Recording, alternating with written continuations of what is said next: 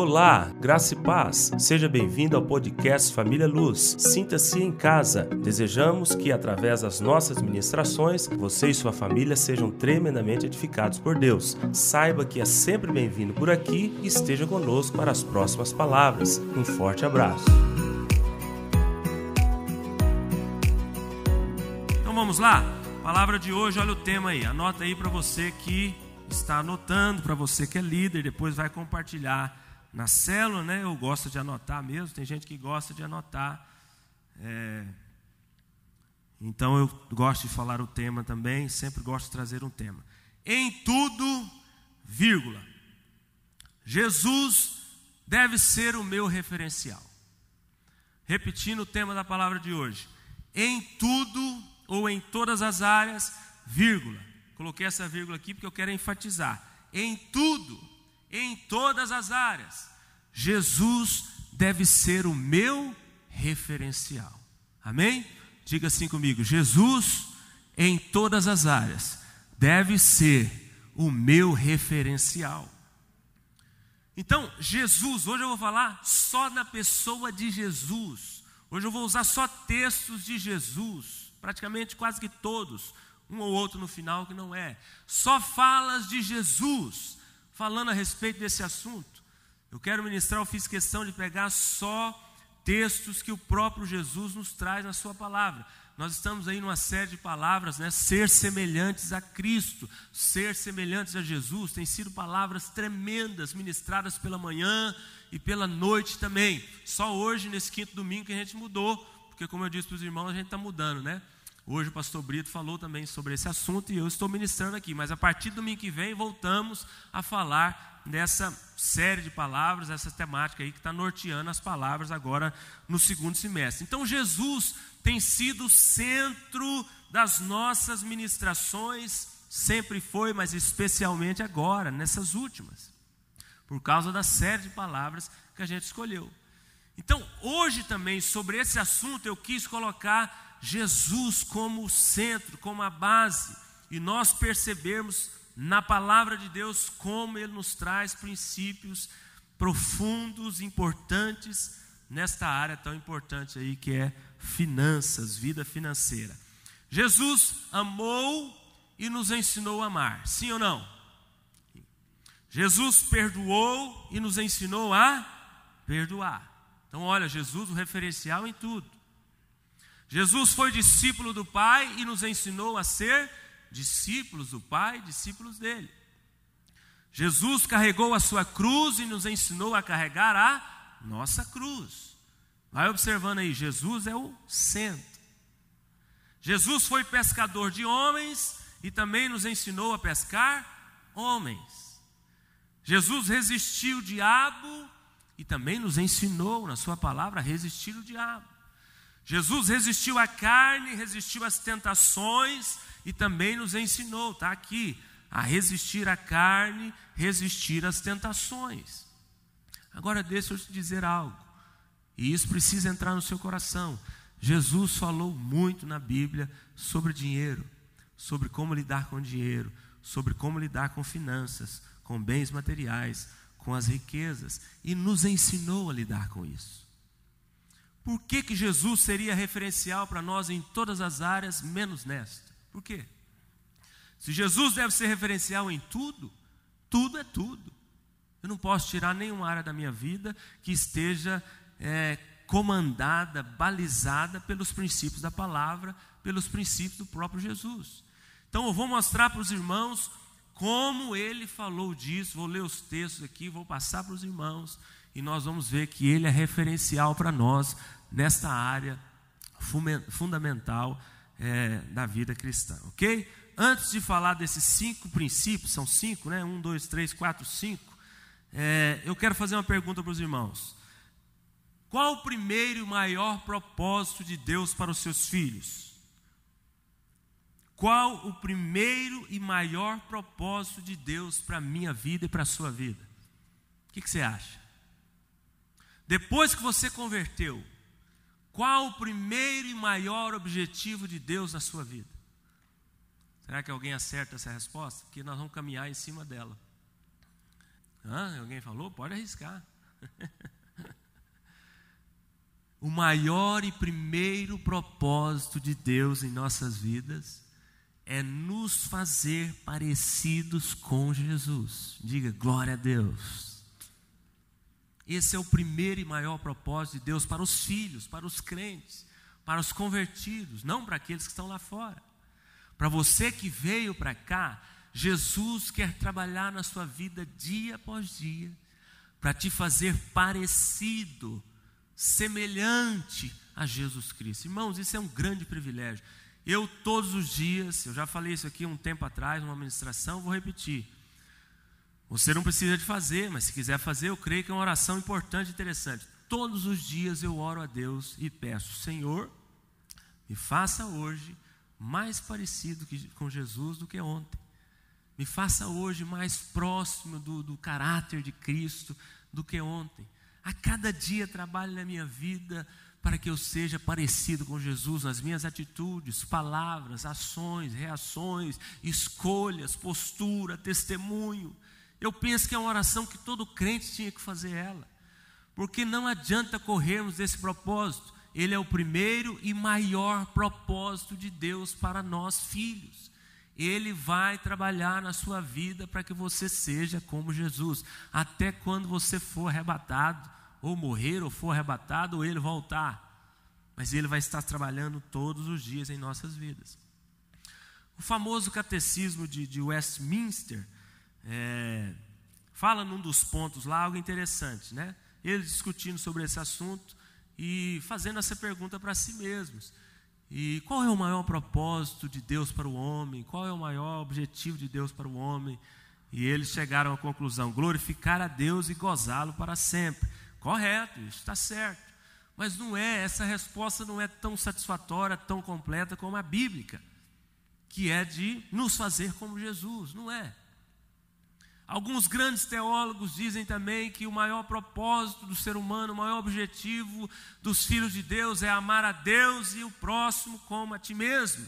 Correto, está certo, está na Bíblia.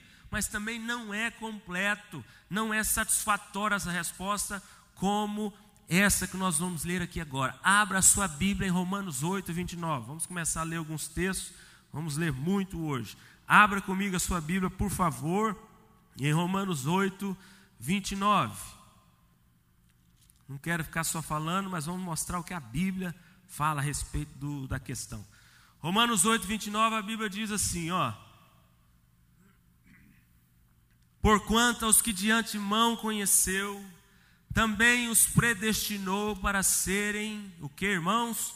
Conformes à imagem de seu filho, a fim de que ele seja o que? O primogênito, o primeiro, entre muitos irmãos. Então nós somos muitos irmãos, e ele foi o primeiro. Mais uma vez, porquanto aos que de antemão conheceu, também os predestinou para serem conformes à imagem do seu filho.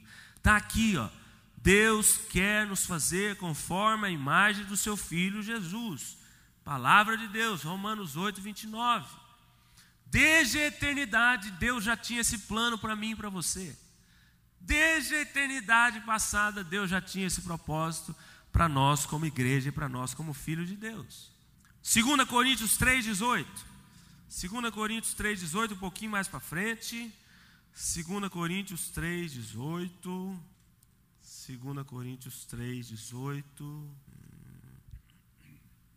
E todos nós, com o rosto desvendado, contemplando como por espelho a glória do Senhor, somos transformados de glória em glória, na Sua própria imagem, como pelo Senhor o Espírito. E todos nós, com o rosto desvendado, contemplando como por espelho a glória do Senhor, somos transformados ele está te transformando de glória em glória, dia após dia. Ele está me transformando de glória em glória, dia após dia. Em que? Na sua própria imagem, como pelo Senhor o Espírito. Mais um texto que nos mostra isso, o último, três aqui só. 1 João 3, 2, lá no finalzinho da Bíblia, 1 João 3, 2. 1 João 3, 2. 1 João 3, 2. Quem achou, diga amém. Amados, agora somos filhos de Deus, e ainda não se manifestou o que haveremos de ser. Sabemos que quando ele se manifestar, seremos semelhantes a ele. Aleluia. Porque haveremos de vê-lo como ele é. Amados, agora somos filhos de Deus. Veja bem, essa realidade este presente, esta bênção, essa dádiva é para os filhos. E ainda não se manifestou o que haveremos de ser. Sabemos que quando ele se manifestar, seremos semelhantes a ele, porque haveremos de vê-lo como ele é. Então eu escolhi três textos que mostram claramente para nós esse propósito primeiro e maior de Deus para nós, de nos fazer parecidos com Jesus. O de Romanos 8, 29 diz a respeito do passado. Os que de antemão conheceu também os predestinou para serem conformes à imagem. Então, olha o passado eterno de Deus. Você já estava lá, eu já estava lá, e ele já tinha esse objetivo conosco. Aí esse texto, 2 Coríntios 3,18, a Bíblia fala que nós somos transformados de glória em glória. Opa, então está falando do presente. Um texto falou do passado, Deus já tinha essa intenção conosco lá na eternidade. Que maravilha, né? que coisa profunda. Aí esse texto de Paulo, de 2 Coríntios 3,18, fala que nós somos transformados, Flavinho, de glória em glória, ou seja, presente, Ele está trabalhando na sua vida hoje, agora, nesse exato momento. Ele trabalha na minha vida hoje, agora, nesse exato momento. Está trabalhando todos os dias, Benelúcio. Em cada circunstância que você passa, Deus está trabalhando na sua vida e na minha vida. E esse último texto que nós lemos fala de futuro ainda não somos o que haveremos de ser, mas quando estivermos na glória e quando formos encontrar, nós o veremos face a face e vamos ver como realmente Ele queria que nós estivéssemos. Que interessante esse trabalho de Deus, passado, presente, Ele está fazendo todos os dias na nossa vida, até quando morrermos, e quando formos encontrar com Ele na glória, será a conclusão dessa obra maravilhosa se parecer com Jesus, assim como Pedro foi confundido lá, quando Jesus foi para ser crucificado e ele estava junto com Jesus, uma das criadas lá do sacerdote virou para ele e ele, tremendo de medo, tinha negado Jesus. Uma das criadas virou para ele: Pedro, você é um deles, você se parece com ele. Precisamos ter esse desejo assim como Pedro, assim como aconteceu com Pedro, isso deve acontecer conosco. Assim como João também. Os discípulos perguntavam, perguntaram para João, num certo momento, lá você vê no Evangelho de João: será que ele é o Cristo? Será que ele é Elias? E ele mesmo falou: não, não sou o Cristo, porque ele se parecia com Cristo. Lá em Atos dos Apóstolos, os discípulos foram chamados de cristãos pela primeira vez, no capítulo 11. Por que, que eles foram chamados de cristãos? Porque eles se pareciam com Cristo. A palavra cristão significa pequenos cristos, parecido com Cristo. Então, irmãos, não nos resta outra opção. Não nos resta outra escolha. Se você é filho de Deus, se você se converteu um dia, se você nasceu de novo, todos os dias esse negócio tem que estar borbulhando no seu coração. Deus trabalha na minha vida de modo que a cada dia eu me pareça mais e mais com Jesus. Quantos desejam isso? Diga amém. Ele é o referencial, ele é o alvo, ele é o prumo, não tem outra saída.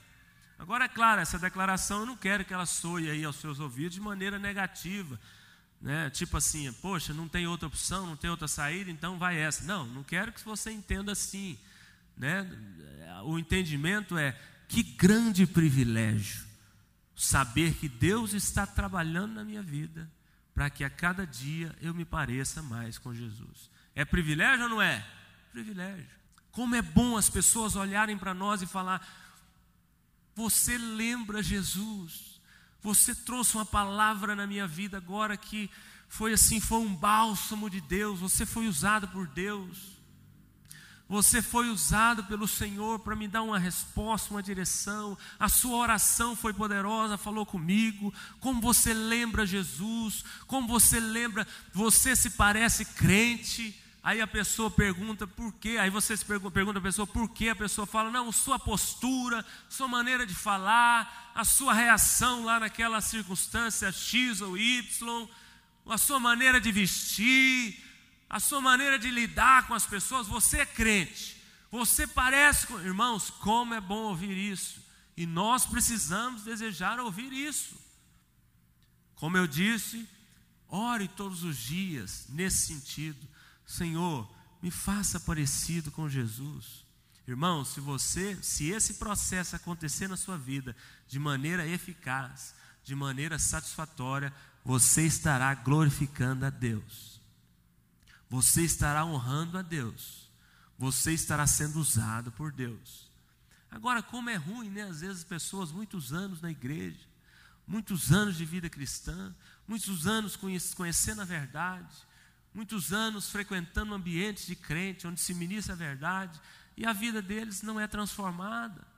A vida deles é a mesma coisa. Não consegue exalar o bom perfume de Cristo. As pessoas não percebem diferença.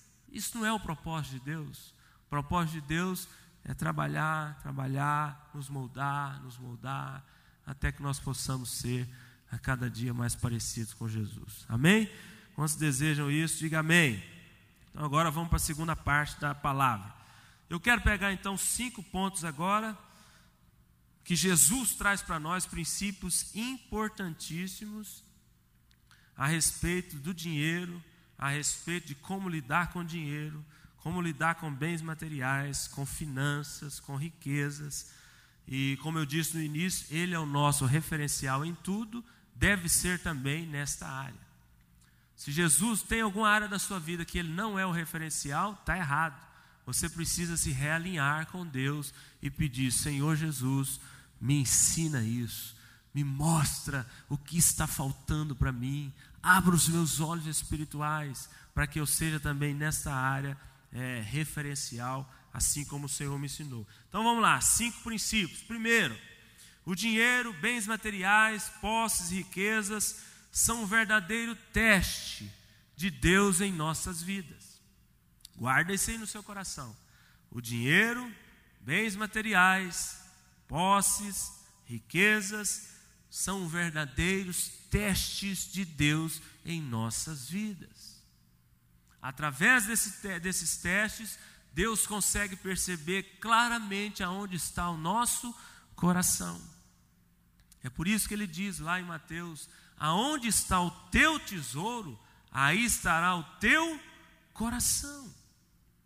A sua vida financeira o dinheiro que chega às suas mãos, os bens que você possui, riquezas, posses materiais, o seu tesouro está nestas coisas?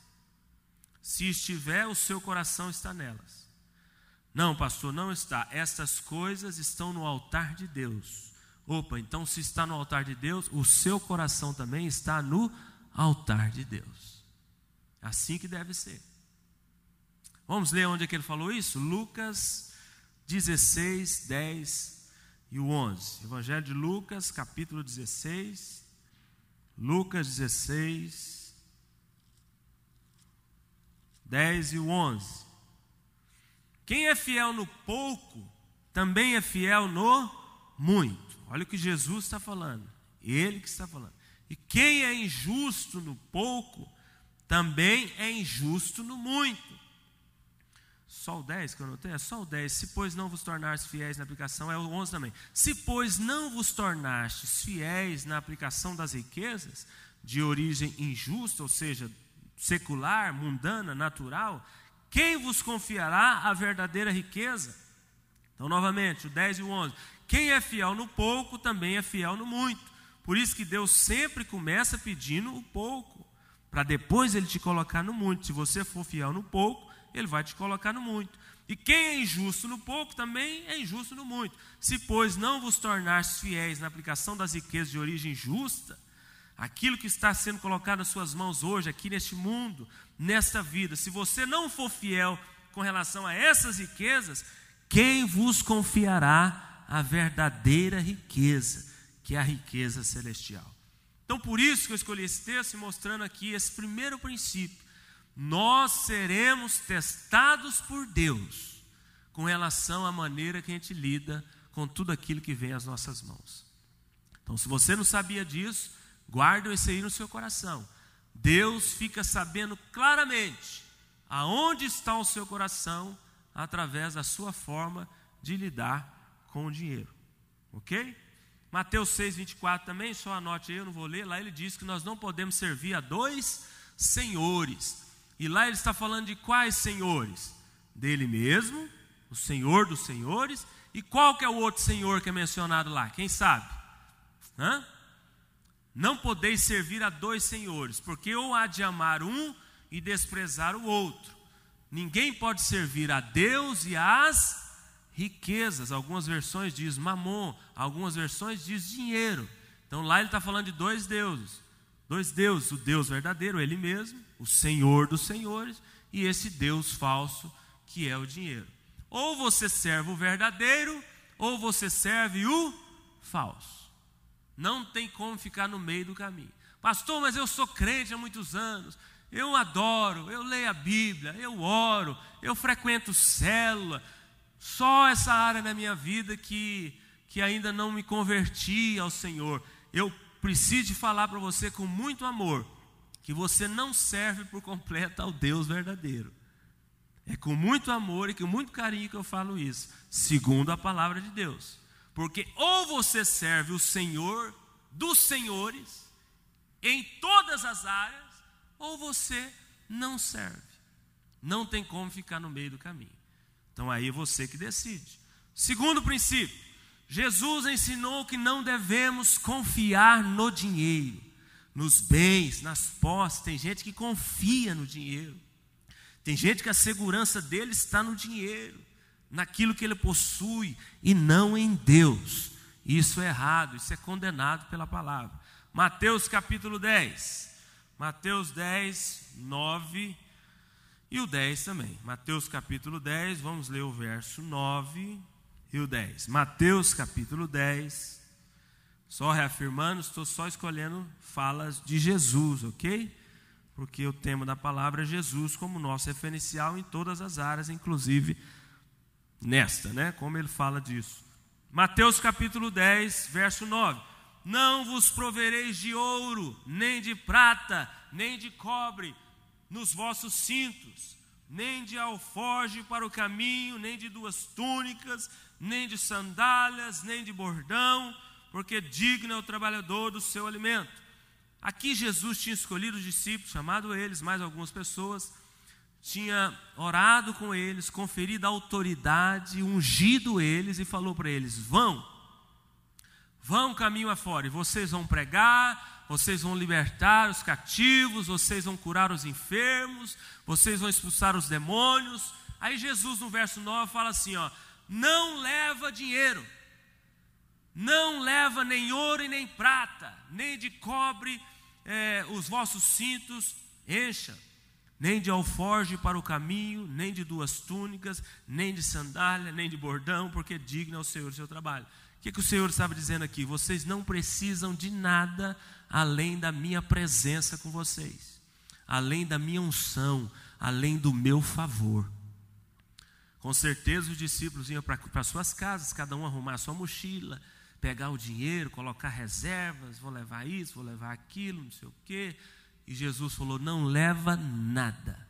Eu já ungi vocês, ensinei vocês, instruí vocês, abençoei vocês, capacitei vocês, podem ir, que eu vou dar tudo para vocês, não vai faltar nada. Foi um grande teste para eles também, né? E aí Jesus falou esse verso 9 e 10: Não leva nem ouro nem prata, ou seja, não leva dinheiro nenhum. Então, tem muitas pessoas que confiam naquilo que ganham, tem muitas pessoas que confiam no patrão, tem muitas pessoas que confiam no trabalho, tem muitas pessoas que confiam no próprio dinheiro, tem muitas pessoas que confiam no governo, né? Não, a sua confiança deve estar no Senhor, independente da circunstância que você viva. Todos os dias ore e fala: Senhor, a minha confiança é depositada no Senhor exclusivamente. Porque Ele já te ungiu, Ele já te capacitou, Ele já te instruiu. O favor dele já está sobre a sua vida. Ele já te abençoou. Então você não precisa de mais nada além do favor e da bênção de Deus. Aquilo que vier às suas mãos, o próprio Deus te entregará. O próprio Deus te dará. E mais, te dará sabedoria para que você administre tudo da melhor maneira possível e seja abençoado. Ok? Segundo princípio, né? Não confie no dinheiro. Terceiro princípio, Jesus nos ensinou a dar. Jesus nos ensinou a dar. De que forma? Em dois níveis, ou para duas pessoas. Vamos ver isso aqui na Bíblia também. Vamos ler uns três ou quatro versículos aqui. Pastor, para quem que eu tenho que dar? Jesus me ensinou a dar o que e para quem? Primeiro lugar, para Deus o que é de Deus e para o próximo o que é do próximo. Só esses dois níveis, só essas duas pessoas. Para Deus o que é de Deus, para o próximo o que é para o próximo. Vamos ler o que é de Deus, o que é do próximo? Mateus capítulo 22, verso 15. Já está aí, né? Só ande um pouquinho para frente. Mateus capítulo 22, verso 15 ao 21. Mateus 22, do 15 ao 21. Então, retirando-se os fariseus, consultaram entre si como surpreenderiam em alguma palavra. Os fariseus estavam com um plano aqui contra Jesus, né? E enviaram-lhes discípulos juntamente com os herodianos para dizer-lhe: Mestre, sabemos que és verdadeiro e que ensinas o caminho de Deus, de acordo com a verdade sem te importares com quem quer que seja, porque não olhas a aparência dos homens. 17. Diz-nos, pois, que te parece: é lícito pagar tributo a César ou não? Jesus, porém, conhecendo-lhes a malícia, respondeu: Por que me experimentais, hipócritas? Mostrai-me a moeda do tributo. Trouxeram-lhe um denário, trouxeram-lhe um, um denário e ele lhes perguntou: De quem é esta éfige a inscrição? E a inscrição? Responderam: De César. Então lhes disse Jesus: Dai, pois, a César o que é de César, que eram os tributos, os impostos, e a Deus o que é de Deus. Quem está falando isso aqui, irmãos? Jesus. Ouvindo isso, se admiraram e deixando o foram embora. A igreja já sabe, hoje eu não quero falar sobre esses é, princípios de maneira pormenorizada, porque a gente já ensinou muito para a igreja sobre isso. Né? Hoje eu quero falar só sobre é, o que Jesus mostra para nós na Bíblia, né? É, a respeito desse assunto. Mas eu pergunto para a igreja: o que, que é de Deus e que nós devemos de, devolver para Deus? O que, que é? Eles sabem, pode falar. O que, que é de Deus? Jesus falou: dá a César o que é de César, os impostos. Nós também pagamos impostos, muitas coisas a gente tem que pagar, né? imposto do carro, impostos de, de, tantas coisas. Jesus ensinou inclusive isso, né? Tem crente que não paga aquilo que tem que pagar. tem crente que anda com o carro que IPVA atrasado, está fora da Bíblia, está tá quebrando princípio. Tem crente que anda com a carteira de habilitação vencida. Então Jesus acabou ensinando um outro princípio aqui por tabela. Dá a César o que é de César, ou seja, o governo tem algumas coisas que você tem que dar para ele, tem que pagar. Tá. Aí Jesus fala: dai a Deus o que é de Deus. O que é de Deus, Batista? O que é de Deus, Benelúcia? O dízimo, as primícias e as ofertas. Jesus falou: dai a Deus o que é de Deus. Não vou falar de dízimo, nem de primícias e nem de ofertas, só vou ler os textos. Porque os irmãos já sabem, eu perguntei e vocês falaram. Por isso que a gente nem fala, você tem que dar o dízimo. O certo é você falar, devolver o dízimo, porque o dízimo é de Deus. As primícias também, outro princípio na Bíblia. Hoje o pastor Brito deu uma aula de manhã sobre isso, ele leu muitos versículos e ele falou sobre dízimo, primícias, ofertas e votos. Eu só estou incluindo todos aqui nesse pacote. Jesus falou: dai a Deus o que é de Deus, está tudo aqui dentro desse pacote. Dízimo, primícias e ofertas. Vamos ler aqui então as referências para os irmãos não achar que eu não estou falando. Mais outra. É, 23, Mateus 23, 23, só por uma folha aí, né? Está pertinho aí, capítulo 23, verso 23.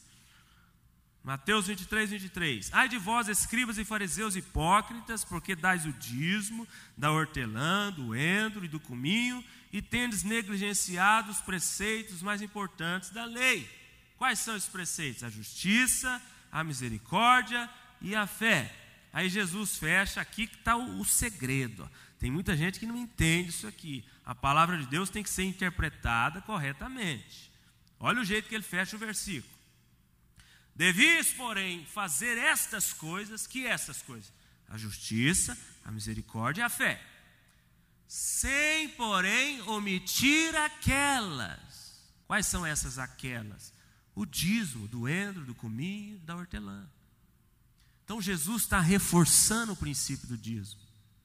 Jesus está ratificando, Jesus está confirmando. Vocês estão fazendo o que é mais, dando dízimo de tudo e não estão fazendo o mais importante. Vocês têm que fazer isso aqui, que é o mais importante, sem deixar de fazer aquilo. Ou seja, tem que fazer as duas coisas. Então, o que é de Deus tem que ser dado para Deus. Jesus está confirmando isso aqui. Mateus 5, 23 e 24. Volta aí, no mesmo evangelho. Mateus 5. Só para mostrar para os irmãos que as ofertas também podem e devem ser entregues a Deus. É, Mateus 5, 23 e 24. Hum, Mateus 5, 23 e 24.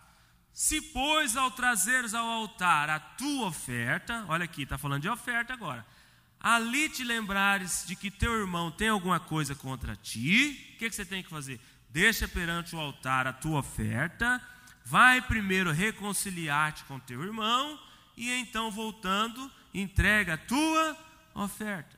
Então, ofertas também devem ser entregues a Deus.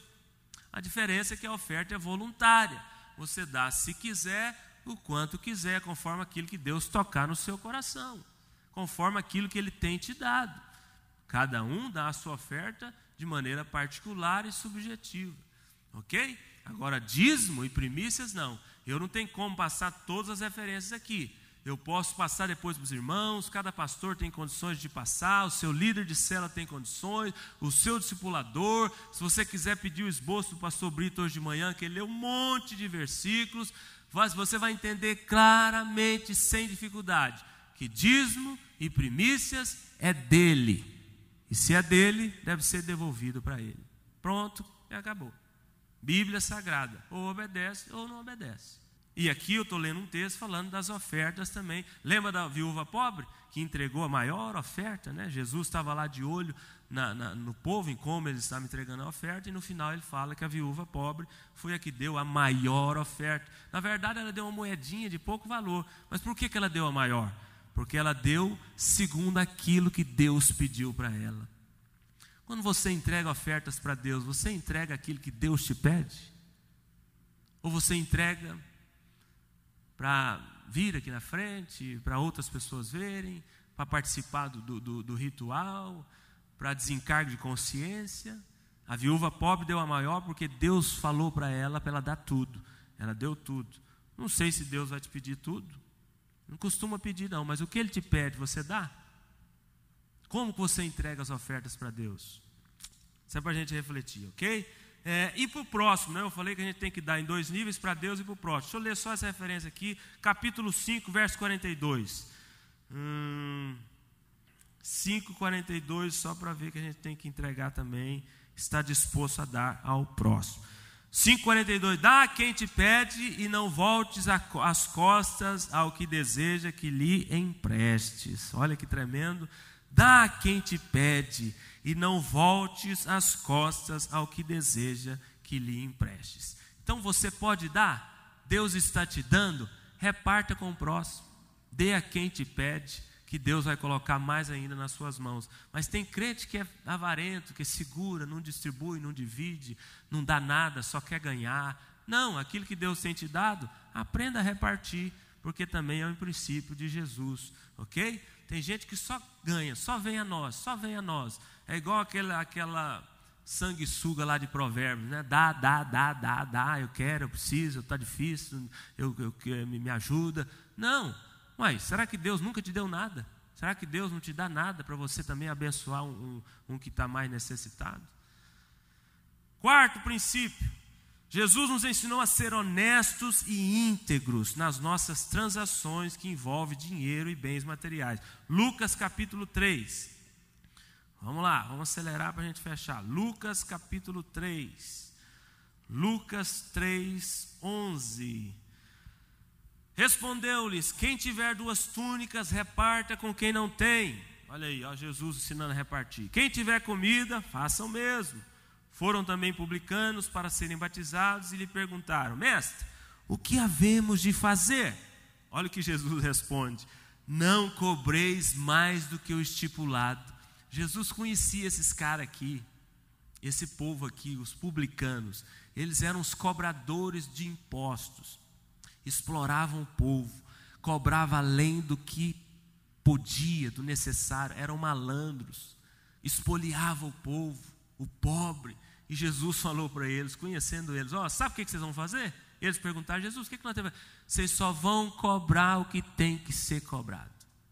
Sejam honestos, sejam justos, sejam íntegros.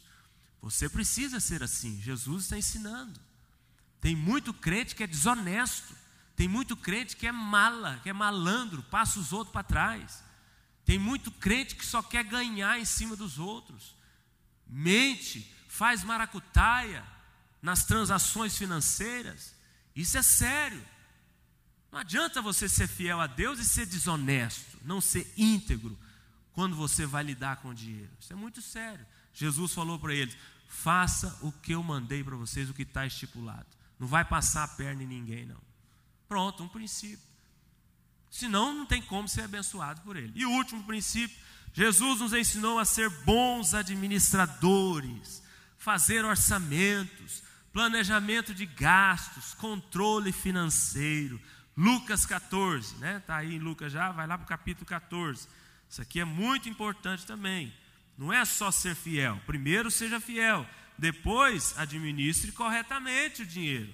Senão, não tem como você prosperar e ser abençoado. Lucas 14, 28. Olha o que Jesus ensina aqui, que interessante. Pois qual de vós, pretendendo construir uma torre, ou seja, fazer um negócio, um empreendimento, comprar alguma coisa, fazer algum tipo de dívida, é, qual de vós, pretendendo fazer qualquer coisa destas, não se assenta primeiro para calcular a despesa e verificar se tem os meios para concluir.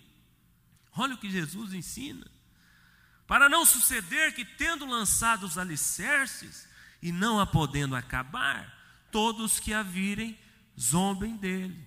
Então Jesus está ensinando aqui, ó, planeje os seus gastos, faça orçamento financeiro, não gaste mais do que você ganha, não viva de aparência, vai fazer qualquer tipo de empreendimento, comprar qualquer coisa, vai ver se o seu dinheiro dá primeiro, se você vai conseguir pagar a dívida até o final. Não dá um passo maior do que as pernas na área financeira, isso que Jesus está ensinando. Tem muitos crentes que não conseguem prosperar em Deus, porque eles são fiéis, eles dão a Deus o que é de Deus, devolvem o que é de Deus, são criteriosos, mas eles são desorganizados financeiramente. Então, tudo isso aqui tem que andar junto. São princípios que Jesus deixou para nós. Primeiro, cuidado com o dinheiro, a sua maneira de lidar com ele, que é um teste. Deus vai testar o seu coração através desse expediente: dinheiro. Segundo, não confie no dinheiro. Não confie no que você tem. Confie em Deus, Ele que te dá tudo. Terceiro, aprenda a dar o que é de Deus e o que é do próximo. Quarto, seja honesto, seja íntegro. E por último, seja bom administrador. Você fazendo isso, o favor de Deus te alcançará. Você será abençoado, você será próspero, você verá Deus fazer na sua vida de maneira sobrenatural nessa área. Estou falando hoje de vida financeira. O nosso assunto hoje é isso. Deus não quer te abençoar em todas as áreas e menos nessa. Não. Deus não quer te fazer próspero em todas as áreas e não nessa. Deus quer te abençoar em todas as áreas, inclusive nessa. Amém? Buscar em primeiro lugar o reino de Deus e a sua justiça, ou seja, cumpra tudo isso aqui que faz parte da justiça que Cristo estabeleceu. Esses princípios são princípios estabelecidos por Jesus, princípios do reino. Você fazendo isso, todas as outras coisas o serão acrescentadas. Quem deseja viver essa realidade, diga amém. O que eu ensinei para os irmãos hoje, Bíblia Sagrada, palavra de Deus. Se você acredita ou não, problema seu. Eu digo isso com muita paz no coração e com muito amor.